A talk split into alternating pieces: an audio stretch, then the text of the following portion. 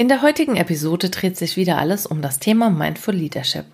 Es geht um das, was es bedeutet, achtsam in Arbeitskontexten zu sein und es gibt ganz konkrete Tipps, wie es gelingt, Ihre Meetings mit Achtsamkeit noch produktiver zu machen. Viel Spaß beim Reinhören.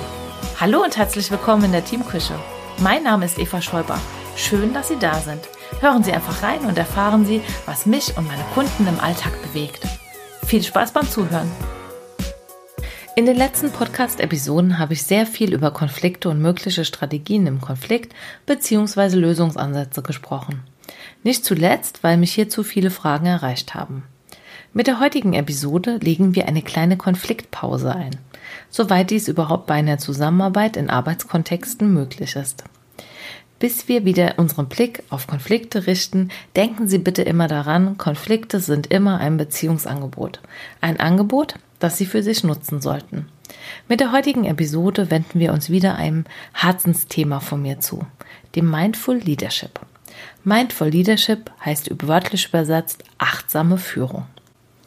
Witzigerweise hatte ich mir bereits vor ein paar Jahren, noch vor meinem ersten Kontakt mit dem Konzept des Mindful Leaderships überhaupt, die Domain achtsame Karriere gesichert. Heute leitet sie nur noch auf meine Hauptdomain weiter, doch dazu später mehr. Das Konzept der Achtsamkeit stammt ursprünglich aus der buddhistischen Lehre. Von der Bedeutung sind hier die Achtsamkeit auf den eigenen Körper gelegt, die Achtsamkeit auf die Gefühle und Empfindungen und deren Bewertung, die Achtsamkeit auf den Geist und das Denken gelenkt, die Achtsamkeit auf Objekte und Dinge, die aktuell im Hier und Jetzt wahrgenommen werden. Der Fokus liegt hier im ersten Schritt immer auf uns. Somit ist der Ausgangspunkt das eigene Ich und unsere inneren Prozesse. Komplexität, Reizüberflutung und Stress führen im Alltag leider häufig dazu, dass wir den Kontakt mit uns selbst verlieren. Wir reagieren nur noch, statt aktiv zu gestalten oder gut für uns zu sorgen und im Notfall auch einfach mal die Handbremse zu ziehen.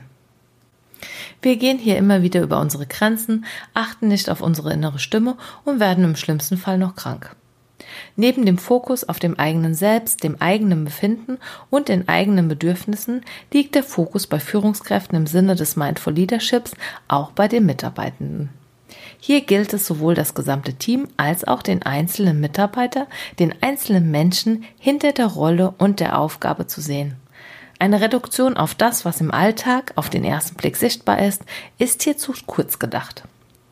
Manchmal spüre ich in Teams den Gedanken, dass durch die Beschäftigung mit Achtsamkeit, dem eigenen Selbst, das wirtschaftliche, der unternehmerische Auftrag zu kurz kommt.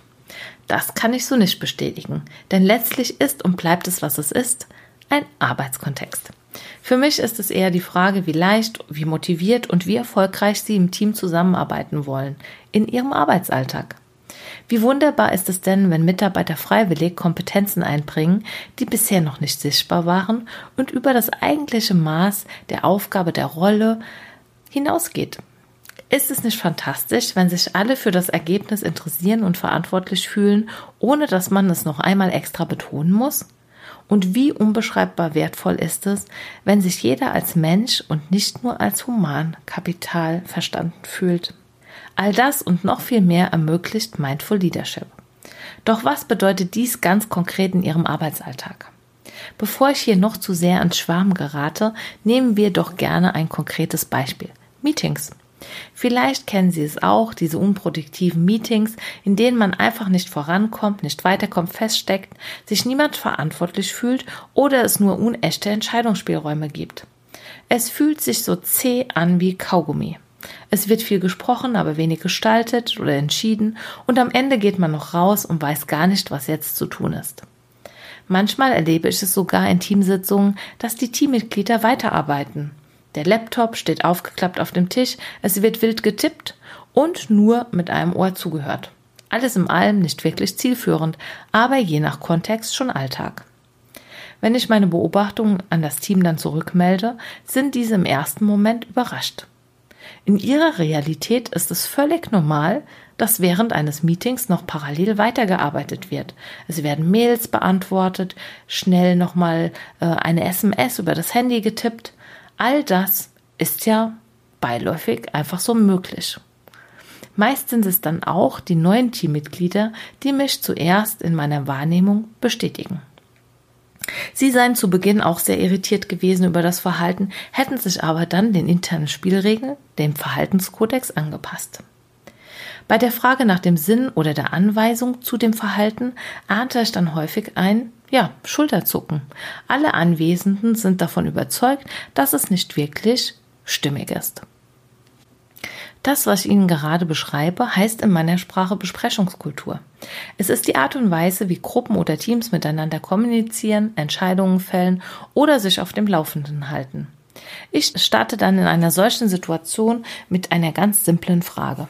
Stellen Sie sich bitte mal vor, Sie könnten hier etwas an Ihrer aktuellen Besprechungskultur verändern.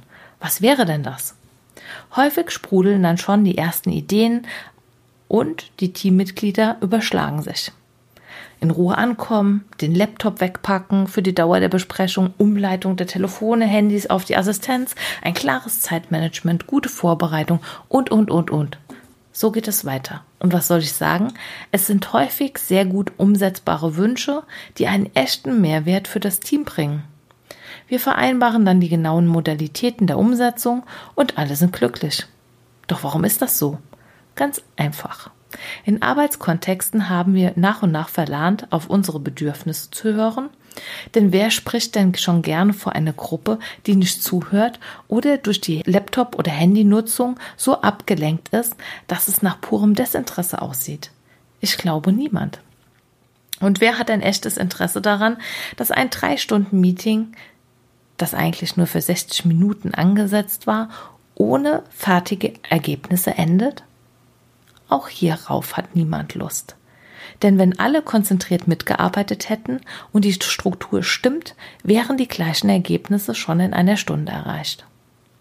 Hier nun ein paar konkrete Tipps, wie es Ihnen gelingt, achtsam mit sich und Ihren Kollegen in Besprechungen und Meetings zu sein. Kommen Sie in Ruhe an. Nehmen Sie sich bewusst einen Moment Zeit, um anzukommen. Achten Sie darauf, dass Sie sich zwischen den Meetings eine Pause von mindestens 15 Minuten gönnen. Nehmen Sie wahr, wie Sie auf dem Stuhl sitzen, ob Sie alles bei sich haben, was Sie für das Meeting benötigen und auch vielleicht, was Sie so sehen um sich rum. Machen Sie für sich persönlich oder als Team oder Gruppe ein Mindful Check-in. Das heißt, gönnen Sie sich einen Moment der Stille. Oftmals reichen hier schon 30 Sekunden. Nehmen Sie wahr, wie Sie hier sind. Sind Sie entspannt, gehetzt, aufgewühlt, aufgeregt? Was bewegt Sie gerade? Welche Gedanken sind in Ihrem Kopf und sollten Sie teilen. Welche Informationen würden Sie gerne noch weitergeben, um sich voll und ganz auf das Meeting zu konzentrieren? Wie ist Ihr Energielevel? Je nach Arbeitskontext, Konstellation der Teilnehmenden und Gruppengröße kann es durchaus Sinn machen, sich tatsächlich hier eine kurze Rückmeldung zu geben. So kann Erfreuliches oder Belastendes offen in einem Blitzlicht thematisiert werden und Ihre Mitstreiter wissen einfach, warum Sie heute so da sind, wie Sie da sind. Achten Sie aber bitte hier darauf, dass jeder zu Wort kommt und dass es auch kurz und knapp bleibt. Alles, was den Rahmen sprengt und mehr Raum als zwei bis drei Sätze braucht, braucht einen eigenen Punkt auf der Agenda. Nicht selten habe ich es auch erlebt, dass diese Anfangsrunden genutzt wurden, um den Frust loszulassen und einfach mal Frust abzuladen. Und das in epischer Breite. Die Anfangsrunde ist hierfür der falsche Platz. Bleiben Sie in der Anfangsrunde ganz bei sich. Es geht hier nicht darum, jemanden einen Vorwurf zu machen, sondern wahrzunehmen und mitzuteilen, wie Sie heute hier sind. Als Moderatorin oder Moderator bleiben Sie in einer solchen Situation klar. Fragen Sie freundlich aber bestimmt nach, ob es einen eigenen Punkt auf der Agenda braucht. Und falls es inhaltlich schwierig ist, bestimmte Dinge zu benennen, kann es auch schon hilfreich sein, eine prozentuale Rückmeldung zu dem aktuellen Level zu geben. Auf einer Skala von 0 bis 100, 100 bedeutet, sie sind wach, voll aufnahmefähig, voll motiviert und freuen sich riesig auf das Meeting, bis hin zu dem vollkommenen Gegenteil mit 0%. So haben Sie einen ersten Eindruck, wie das Energielevel um Sie herum ist und die Stimmung im Meeting voraussichtlich sein wird. Das Wichtigste zum Schluss. Bitte vermeiden Sie, die Rückmeldung zu kommentieren. Lassen Sie sie einfach so stehen, wie sie ist. Fragen Sie nicht nach. Und wenn Sie es für sich alleine durchführen, diese Bewertung, achten Sie bitte auch darauf, dass Sie sich nicht selbst bewerten. Es ist, wie es ist. Es geht um die Wahrnehmung. Der nächste Tipp. Bleiben Sie im Hier und Jetzt. Blenden Sie für die Dauer des Meetings alle externen Störungen aus. Achten Sie nicht auf das blinkende Display Ihres Handys und schalten Sie den Laptop aus, wenn Sie ihn nicht für das Meeting benötigen. Achten Sie auf Ihre Sprache. Seien Sie mutig und äußern Sie sich auch zu kritischen Themen. Versuchen Sie dabei aber immer wertschätzend zu bleiben. Setzen Sie sich mit Problemen professionell auseinander. Und wenn es dann auch mal hitzig wird, erlauben Sie sich ein kurzes Timeout. Signalisieren Sie, dass Sie eine kleine Auszeit brauchen oder erinnern Sie an die wertschätzenden Ton. Und achten Sie auch auf Dinge, die gut laufen. Loben Sie und geben Sie dann eine positive Rückmeldung. Behalten Sie die Uhr und Agenda im Blick. Starten Sie pünktlich und enden Sie pünktlich. Setzen Sie sich realistische Zeiten und Ziele für Ihr Meeting. Achten Sie darauf, dass es eine gute Struktur und Zeitplanung für die jeweiligen Punkte gibt. Offene Punkte am Ende des Meetings werden einfach neu terminiert.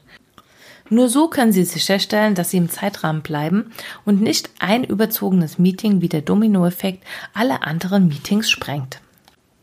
Hierzu können Sie zu Beginn des Meetings eine Übersicht geben oder gemeinsam eine Zeitplanung mit den folgenden Fragen erstellen. Wie lange haben wir heute Zeit? Wie viel Zeit nehmen wir uns für das Thema XY? Wie viel für das nächste Thema? Auch eine klare Rollenverteilung während des Meetings kann hilfreich sein, um die Uhr im Blick zu behalten. Neben dem klassischen Moderator ist die Wahl eines Timekeepers, Zeitwächters, immer eine gute Wahl. Er oder sie behält die vereinbarten Zeitfenster im Blick und es gibt einen kurzen Hinweis, bevor die Zeit abläuft.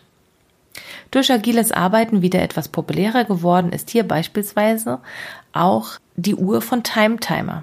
Hier läuft die Zeit rückwärts und es gibt ein akustisches Signal, wenn die Zeit abgelaufen ist. Ein kleiner Hinweis. Selbstverständlich keine bezahlte Werbung für Timetimer, sondern eine Empfehlung aus vollster Überzeugung. Einen Link zu den Produkten packe ich Ihnen nochmals in die Shownotes. Ich benutze diese Uhren sehr gerne im Rahmen von Moderationen, da ich so sicherstellen kann, dass alle Zeitslots eingehalten werden, gerecht verteilt sind und ich nicht ständig mit dem erhobenen Zeigefinger an die Uhr erinnern muss. Doch wieder zurück zum Thema. Allgemein gilt aber auch hier wieder, jedes Team, jede Gruppe hat ihre eigenen Regeln.